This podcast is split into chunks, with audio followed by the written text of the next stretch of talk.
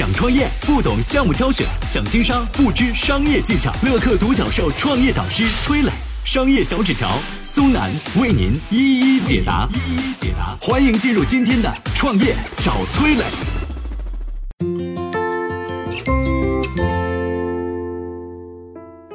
互联网造车陷入生死局，新能源车企的创始人被称为二零一九年最惨的人，而汽车之家的创始人李想却为何又选择在此时入局呢？有请崔磊，有请崔磊。今年啊，又有一批创业者被称为二零一九年最惨的人，他们就是互联网车企的创始人。到底有多惨呢？根据公开的财报显示，二零一九年中国新经济公司亏损排名第一的就是互联网造车的代表性企业蔚来汽车，光前三个季度亏损就超过了八十六亿，算得上是撒钱如流水了。眼看投资的钱一点点烧完了，蔚来汽车的董事长李想却在今年九月份宣布，自己创立的新品牌理想汽车。正式投产。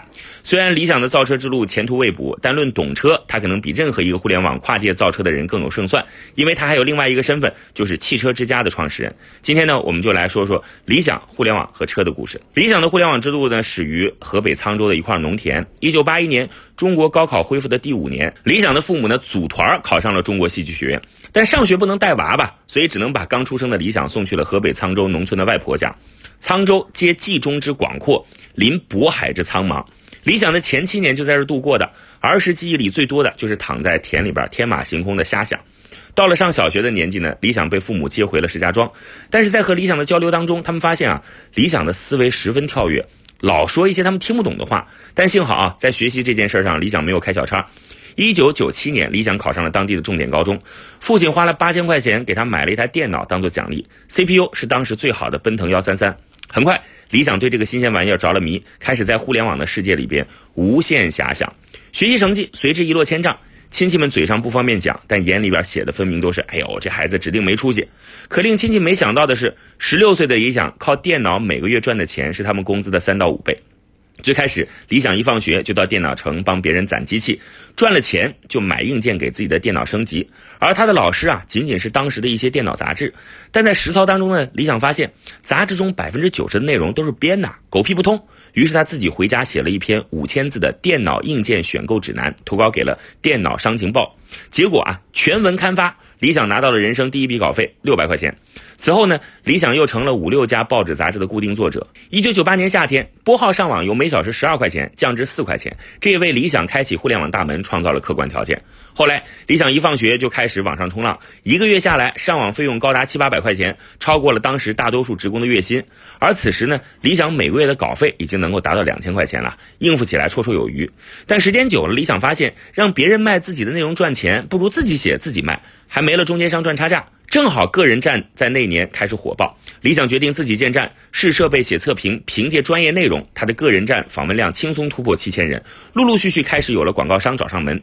第二个月广告收入就超过了一万块，是父母当时收入的十倍。看到赚钱没那么难的理想，决定放弃高考，全身心投入互联网，拿着攒下来的十万块钱，创办了独立网站泡泡网。功能更加齐全，内容也更加丰富。泡泡网每年的用户增长都保持在了百分之百以上。而同一年，在上海读高中的韩寒荒废学业，写出了《三重门》，成绩惨不忍睹，最终高中辍学。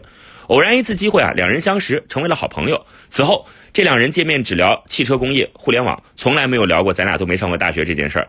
当然，这事儿不值得聊，但汽车行业的萌芽已经深深的埋在了理想心中。那么后来，理想是如何开始互联网汽车之路的呢？我们有请商业小纸条。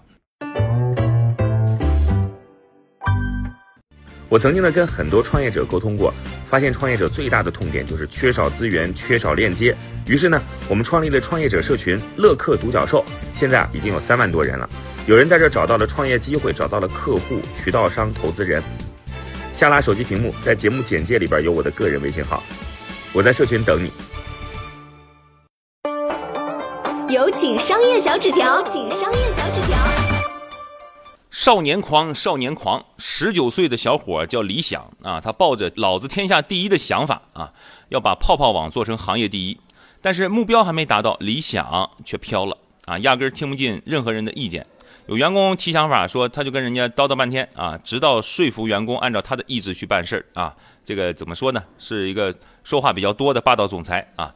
员工们憋着一肚子意见，敢怨不敢言。但是私底下很多人已经有了抱团离职的打算。不巧的是呢，这时候理想又遇到了2003年北京非典那天早上，一百多人的公司突然一大半编辑提出离职了。对于靠内容存活的泡泡网来说呢，等于直接进入瘫痪啊！理想懵了，拿起手边诺基亚电话，挨个给离职的员工去打电话。啊，问他说：“你你为啥要走啊？你咋的了你？”啊，理想不记得那一天一共重复了多少次这句提问，就像新闻里的疫情一样，电话前的这个员工们支支吾吾各有理由啊，把话说的云山雾绕。但是总之我不来了。那。理想痛定思痛，悟出了“群狼生，独狼死”的道理，带着残缺的团队再次出发。虽然大家比以前更加团结，但毕竟双拳难敌四手啊！泡泡网始终没有超过行业第一的中关村在线。理想就意识到该转型了。最开始考虑做房地产，但了解到每个城市状况不一样啊，做哪儿的市场呢，就要在哪儿养团队，投入风险也很大。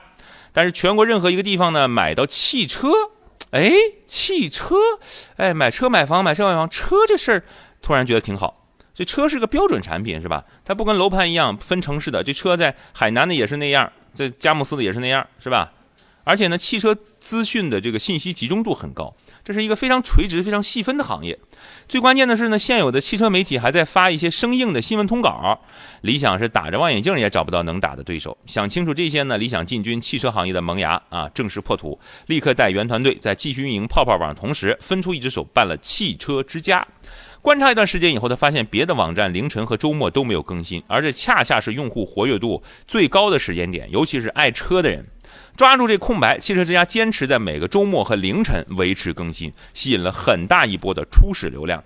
流量起来了，内容得跟上啊！别人劝理想招些经验老道的汽车业的这个老炮儿啊，上手来出活儿，但理想不赞同啊，反而找来三十多个刚毕业的大学生，从零开始培养，亲自传授自己网站需要的写作套路。用户想看真实的优质内容，那他就跟每个编辑配一相机，素材全靠编辑自己去 4S 店扮作意向客户偷拍这些车，啊，双管齐下，汽车之家流量不断上涨，把其他汽车网站远远甩在身后。理想互联网汽车从此三者扯上关系。二零一三年底，理想带领汽车之家在美国纽交所完成上市。二零一五年市值突破五十亿。就在这个辉煌的时候呢，理想因为股权问题无奈退出汽车之家。只是此时的理想并不打算纠结于过去的辉煌，他开始寻找新的机会。而大洋彼岸的特斯拉 CEO 埃隆·马斯克画出了他真正的向往。早在前一年呢，理想已经成为特斯拉首批中国用户。他数了一下啊，光微信的朋友圈买特斯拉的就不下二十个。理想当时就觉得说，新能源汽车就是未来汽车行业的方向。于是呢，离开汽车之家的第二个月，理想就启动了自己的造车计划，成立公司，取名车和家。理想的第三次创业依旧维持跳跃的颠覆思维，不过如今他身上多了一些现实的色彩，走的每一步也更加谨慎踏实。直到今天，理想的这个理想汽车还未公开销售，但他踩过的坑、走过的路和永不止步的态度，值得创业者们细细的品味。嗨，大家好，我是崔磊。下拉手机屏幕，在节目简介里有我的个人微信号。朋友圈我会分享创业思考、商业观察，以及和支付宝、抖音等巨头合作的创业好项目，欢迎您来交流。我们的创业平台乐客独角兽已经汇聚了三万多名各行各业的创业者，欢迎您来寻找资源。